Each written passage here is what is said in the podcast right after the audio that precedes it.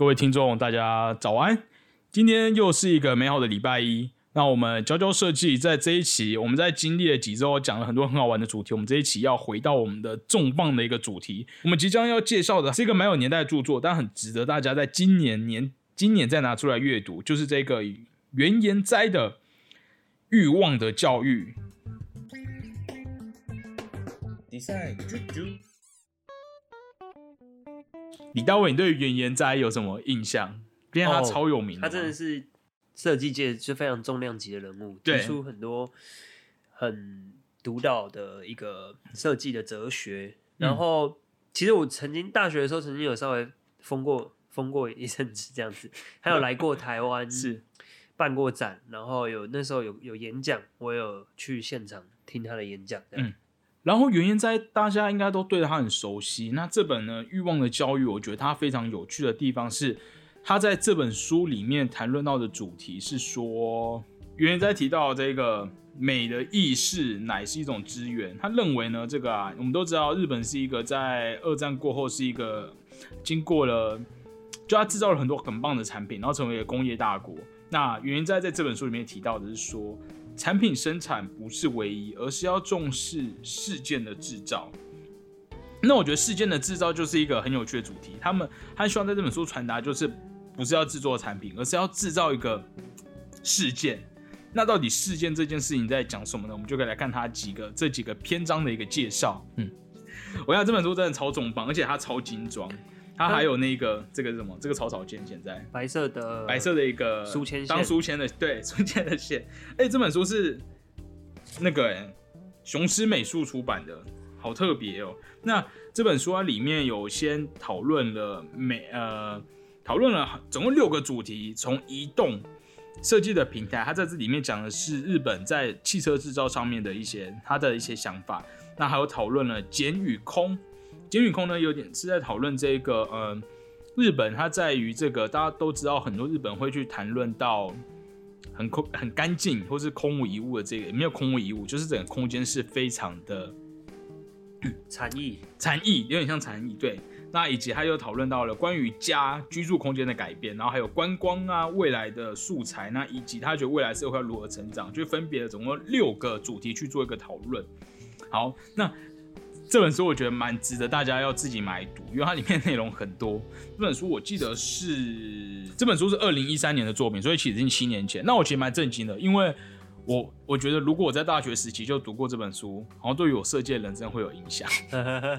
你大学时候就有看到这本书？没有，我是看，嗯，哎，没有，我其实没有，我是到很后来才看完设计中的设计，设计中的设计就是这一本的另外一个姐妹作。对，那本书好，也就是在讲也很重要。也是有点觉得有点后悔，有点晚，有点晚看到的。我觉得那时候我好像我的心态是觉得我要靠自己努力，我不想要被灌输太多大师的想法，我想要让我自己发掘。你是不错啊，但是现在就直接觉得没有大师真的是大师。它里面，因为我觉得这本书它跟我目前看到的几本设计的书的高度都不一样。因为像我前面有介绍，像是水野武啊，或是像那个谁，呃，反正他们蛮多在探讨的是，他们可能在工作上。他们在自我的设计在发掘上，或者他们说他们可能对于，像我们也讨论到那个谁，呃，新凯的设计嘛，也是有关于专业领域，可能平面设计，或者说设计的由来去做一些讨论。可这本，呃，欲望的教育这本书呢，它的高度站得非常高，它在讨论整个日本的设计。像最有趣的是说，台湾版的版本的书名呢叫做《欲望的教育》，那它其实是原言在他当初在。日本的一个专栏上，它的标题就是叫“欲望的教育”。可是后来他们在，呃，在日本版的在跟出版商讨论要出版的时候，他们一开始想用“欲望的教育”，可是出版商觉得有点太难懂了。后来他们就改了标题，叫做“设计立国”。但是后来又觉得不够精确，后来最后改成日本的设计。所以我觉得这本书，你知道他写出来书的高度是直接被出版商认为说，哦，这就是日本的设计，甚至说这个这本书的内容是。厉害到说，他们觉得就是用这样的方式来立国。他们讨论很多从古至今日本很多很多他关于美学的意思，到最后如何演变成现在的很多日本的一些设计的思想。嗯，我觉得很有趣。那其中我想先来讨论它里面的一个主题，就是关于日本的设计博物馆。因为最近台湾就广设设计博物馆，然后像是我们有那个台那叫什么？中烟里面的那个那个组织。台创，台创，然后现在哦，台湾设计研究院，对，那其实日本他们也曾经经历过这个时代，就是当时呢，在我们要讨论的是日本的设计博物馆的起源，那这件事情很有趣，它起源于二零零三年的一月，当时的服装设计师啊山宅一生，他有一天呢，他就在朝日新闻发出了一个这样的呼吁，他就说日本来成立设计博物馆吧，因为他们当时。很厉害哦！国际上其实很多有知名的设计师，然后他们就发现日本竟然没有设计博物馆呢。然后是二零零三年的事情，所以其实比我想象中的还要近呢，就是十几年前的事情而已。对，然后这个时候原研哉就跟几个设计师，他们就共同做了一个假想的案子，他们去假装东京有一个 design museum，然后他们为了 这个 project，他们就里面有图很有趣，他们就做了很多拟真的周边，虚构的，虚构的，他们就。他们虚构方式很好笑，他们就做了 T 恤，我不知道是合成还是真的做一件假 T 恤，找找找很多人穿，然后就拍照，然后还有他们印了票券，然后把它丢在那个地板上，就很像是那个什么天桥是展览馆附近或者大家掉下去的票券撕掉，然后还有干嘛？呃，反正他们做了很多合成，让你真的以为真的办了一个，真的做了一个这样的一个呃博物馆，对，然后蛮有趣的。然后他后来。哎，他后来好像没有提到哎，这件事情好像没有因此就办了一个博物馆。对，可是应该说这是当时最早日本就在讨论博物馆这件事情。嗯，讲到博物馆，你的大卫，你有去那个叫什么我都记不起来，松烟的台湾台创，对，当然那个叫什么台湾艺台湾设计台湾 Design Museum 这个这个我这边有票，好，我刚刚从我的这个墙上撕下一张票。哎，你知道他们很酷哎。就是台湾 Design Museum 他们的票券是一个一个橘色的底，然后上面就只写台湾 Design Museum，然后没有任何的东西。可是因为大家知道松烟它其实有很多个展览间，所以它会根据你你要看哪几个展，然后收钱嘛，然后他就给你那个展览的贴纸，然后它就是一个不规则的形状，然后上面可能会写什么一号、五号，然后你买了那个票券之后，你就可以把你的贴纸贴在这一张票券上，然后入口的阿姨。入口的那个什么导览人员看到就知道哦，你有买这个展览的门票就可以进去，所以我觉得是一个很可爱的方式，互动性很高。它是常设展，就是好像我好像有去过常设展吧，对不对？常设展，嗯，但好像就是会根据不同的展间，你要买的票不一样。嗯，我觉得这蛮有趣的方式。对，不知道大家对这个台湾设计博物馆有没有印象？嗯，所以这个就是这本书里面提到。日本最早关于设计博物馆的一个讨论，然后呢，接下来我想谈论第二章，他第二章在讨论了简与空。好，那我先问大卫，好了，大卫，你知道极简或者简约到底是什么东西吗？你可以谈，对你跟你心里你会怎么去解释这个名字？你先不要看他的解释。极简跟简约哦，对，到底是什么东西？我觉得这个讨论很有趣，台湾我没有听过有人讨论过，就是呃。可以少就不需要多，嗯，然后在最纯粹的情况下去完成完成任务，但是但是又是兼具美感的，嗯，对。你这边提到的完成任务这件事情，会跟原研武呃原研哉吧，会跟原研哉提到跟你有点像，就他是一个理性。好，原研哉这边提到的很有趣，简约这件事情是如何诞生？简约呢，其实是一个比较的概念，因为你知道没有复杂就没有简约的概念。那简约怎么来的？大家可以注意到早期石器时代的这个物品啊，像是一些什么呃石锤、石斧或是锅碗瓢盆那种陶器，你现在看来都会觉得很简约。但是当时可能不是，当时就是可能当时的技术只能做到这样。你去问当时的人，他也不会说哦，这个东西就是简单，对他不知道这个概念。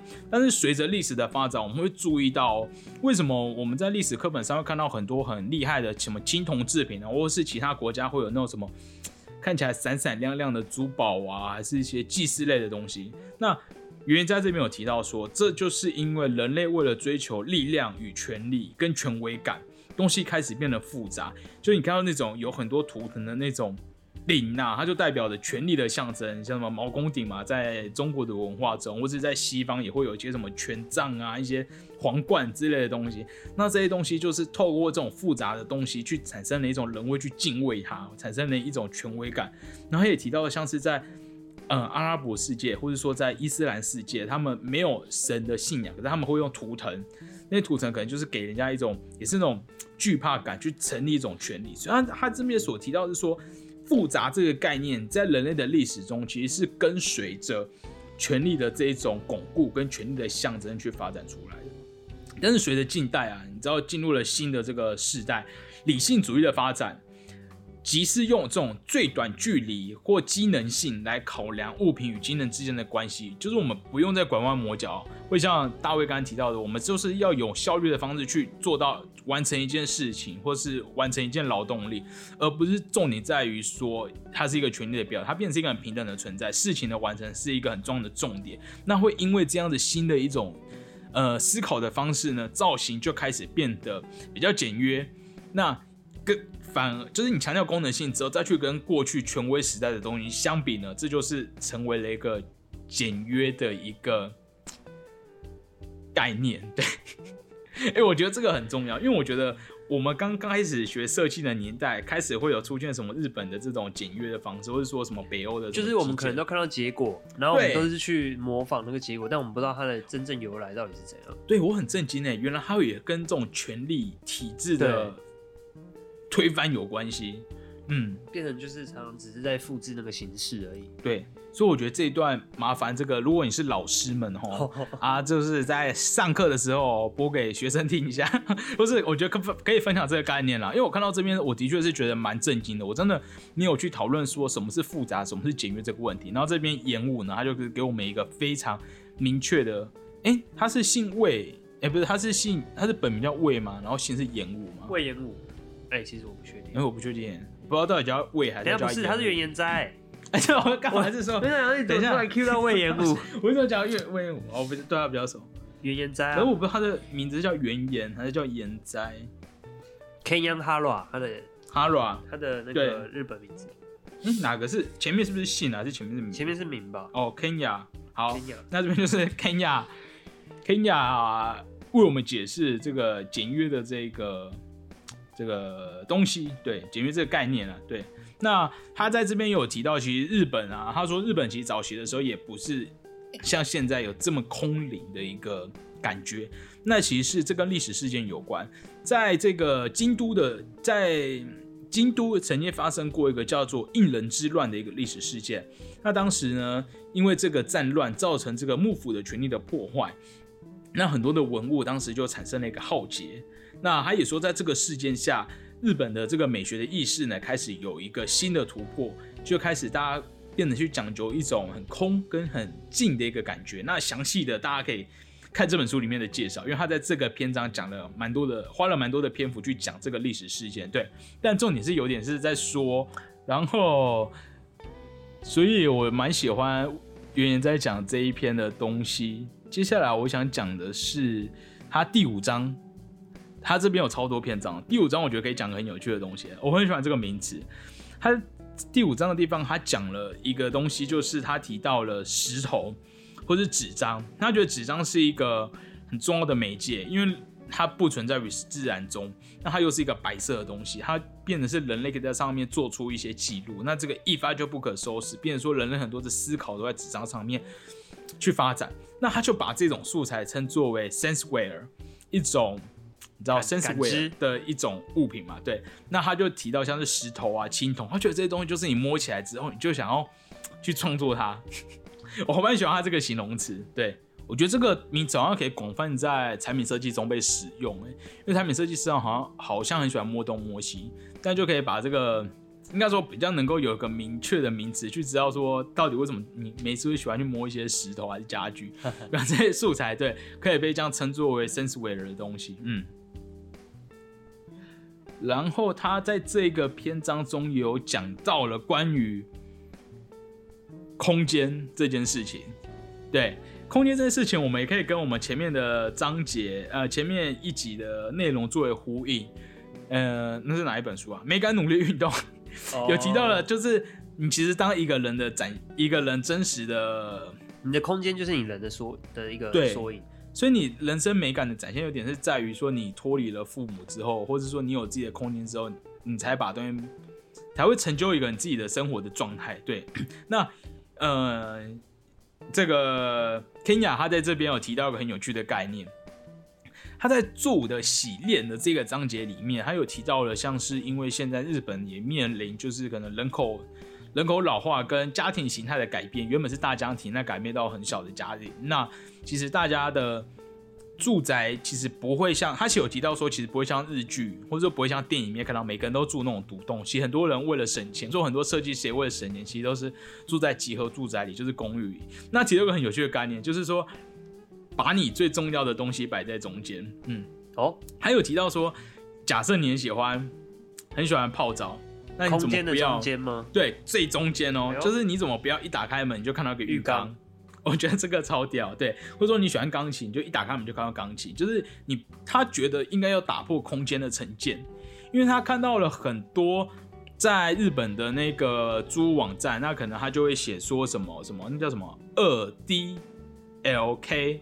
那二 D L K 就指好两间房间啊，L 就是 living room，然后 D 是什么？kitchen，对，还有 kitchen，D 是什么？哦，dining room，对，就是就是，变成说好像空间都被哦打破那个空间的架构。对他觉得生存的空间应该要被这样来检视，应该要大家要知道自己生活的中心什么，把它放在正中间。嗯，我蛮喜欢他这个讨论方式，因为我像嗯。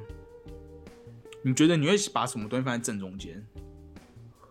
正中间哦，嗯，或者你觉得最重要的东西？大张的桌子吧。你会觉得设计师都喜欢很大张的桌子，才可以摆很多东西。对啊，做事情啊，看书，做什么都很方便。对，我想到我在大学时候做了一件很有趣的事，就是我那时候大学的时候，因为我住的租屋处很小哦，那因为我你知道设计师就都不睡觉，如果当时的那个交往对象。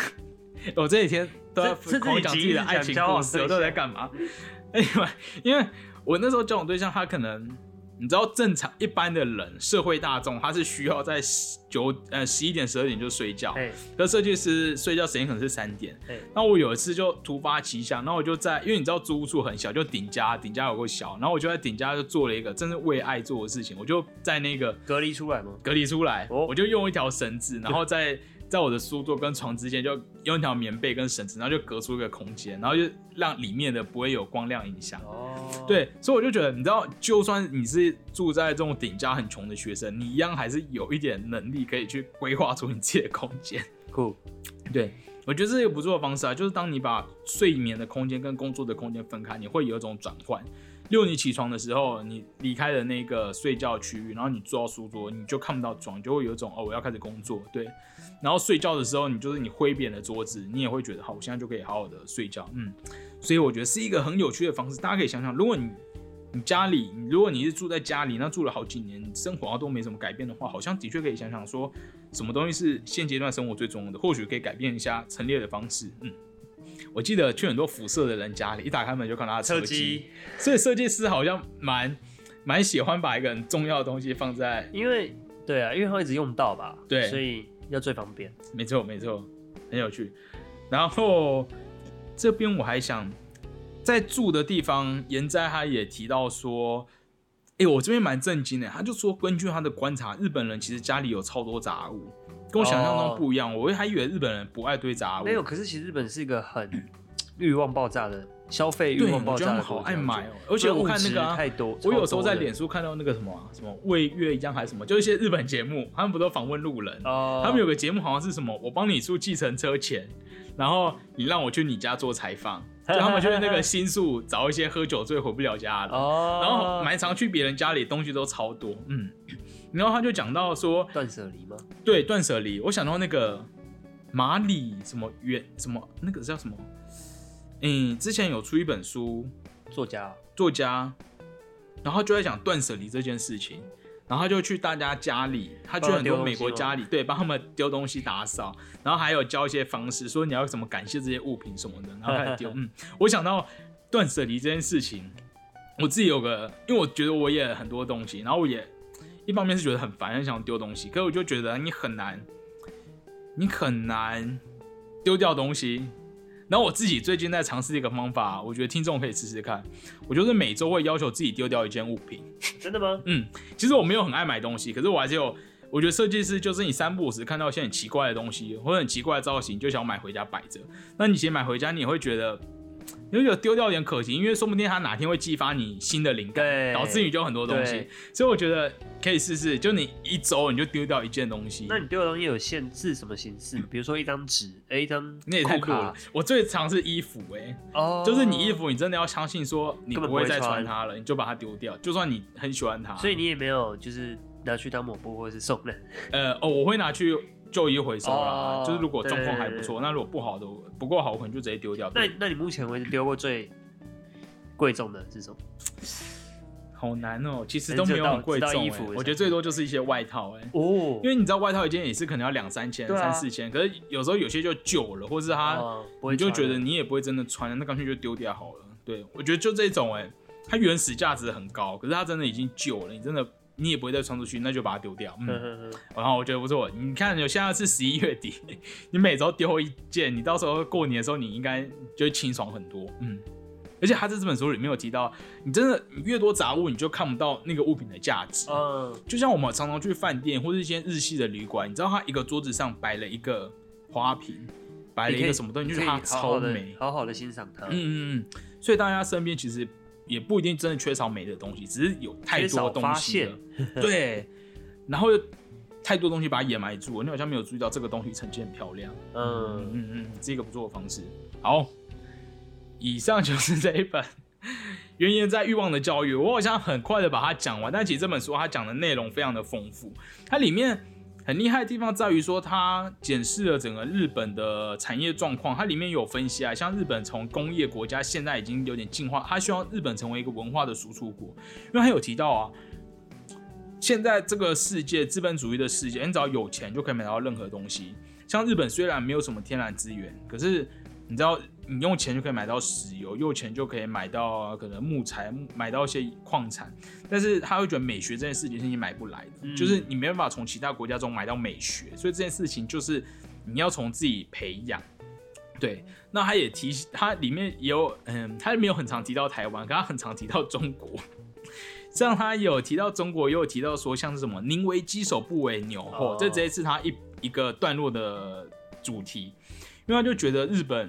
虽然那时候从明治维新的时候学了很多大量西方的东西，但他在想说要如何在东亚去成立出一个自己的特色，而不是你去 follow 一个西方的文化。嗯，因为在西方文化，你好像会觉得，要么就是你不敢比人家大声，或者你懂得不比人家多。那在这样的一个情况下，你会变得是，他会觉得没有个独特性。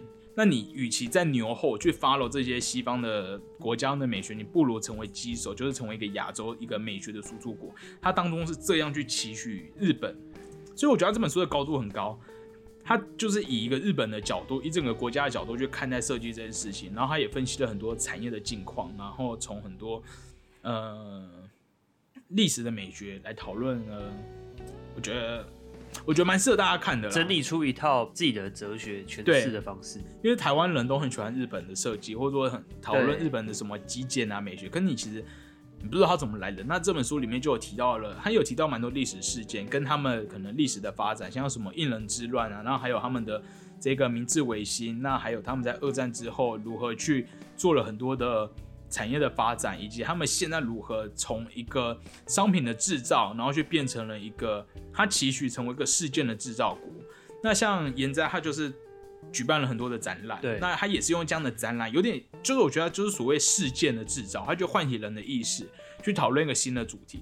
他认为说有这样的东西被讨论，说有这样的概念出现之后，才会出现需求。就你不是先单纯做一个产品，然后去卖给大家，而是你去，我觉得那高度很不一样。嗯，其实我觉得近近年台湾也都渐渐有一些还不错的设计展。那我在想，台湾的特色到底是什么？因为我觉得我们台湾好像就有点在 follow follow 各国的感觉。对啊，刚开始起来的时候，好像难免都会需要去啊，对啊，难免都要 follow 一下这样。但是真的要怎么去走出自己的路，是哇，好难哦！我现在我这个经验还不足，还没办法给出什么，给出什么，这是很大想法。对，希望有厉害的设计前辈，像严斋一样的，代理台湾的设计界，达到一个全新的高度。我觉得有了，我觉得现在蛮期待的，毕竟都有设计研究院。对。哎，可是我觉得这蛮有趣的。台湾有点像是现在有点像是半政府在介入算了算了，好复杂。因为我就是看到他们那个时候设计博物馆是设计师自己站出来要的，对我觉得事情我很震惊的。原来博物馆他当时是，尤其是是大家都听过的人，既然是山宅医生提出来，日本要有这样的一个博物馆，嗯，向心力很够哎，这个国家。好，那以上就是这一个很重量的书。推荐给在年尾大家给看一看，我也推荐学生看。看了之后，你真的会对于设计的想象会稍微有点在不一样。尤其是我觉得最棒是可以理解到很多日本的设计的后面的故事啦，不是单纯说哦喜欢日式的风格，还是说喜欢极简的风格，能够知道背后的历史事件这样子。好，以上推荐给大家。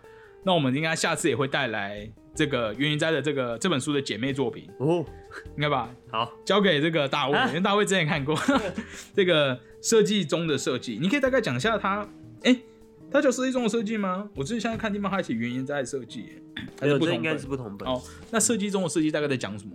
你记得吗？先给我们一点预告。它里面其实是用案例去讲，有很多的案子吧，嗯，然后去讲每一个案子，它。从案子出发，然后去讲它的概念，然后它的哲学是怎么去做的，这样子。对，然后呃，大概是这样吧。大家可以期待一下袁烟斋的作品。好，太棒了。好，以上就是这一集，祝福大家在这一个新的工作的这个，嗯，这什么？祝福大家在新的工作这一周能够，能够干嘛？没干嘛，能够这个工作顺利，那顺利的理到这个那个年尾的这个年终啊，我们就先祝就和大家短花仔这样子，对。就年终啊，对啊，年终，没错，年终。这个年终梗不知道要拖多久？哎，对对，我们十二月，十二月，我们大概两个月都是我们的年终特辑这样子，我们就是准备很久，对。然后年终也很适合读一些书啦，看一些电影，去来想一下二零二一年有没有什么新的目标、新的人生展望。然后我们在此就推荐这一周就推荐这本渊烟斋的欲望的教育。好，谢谢大家，谢谢大家。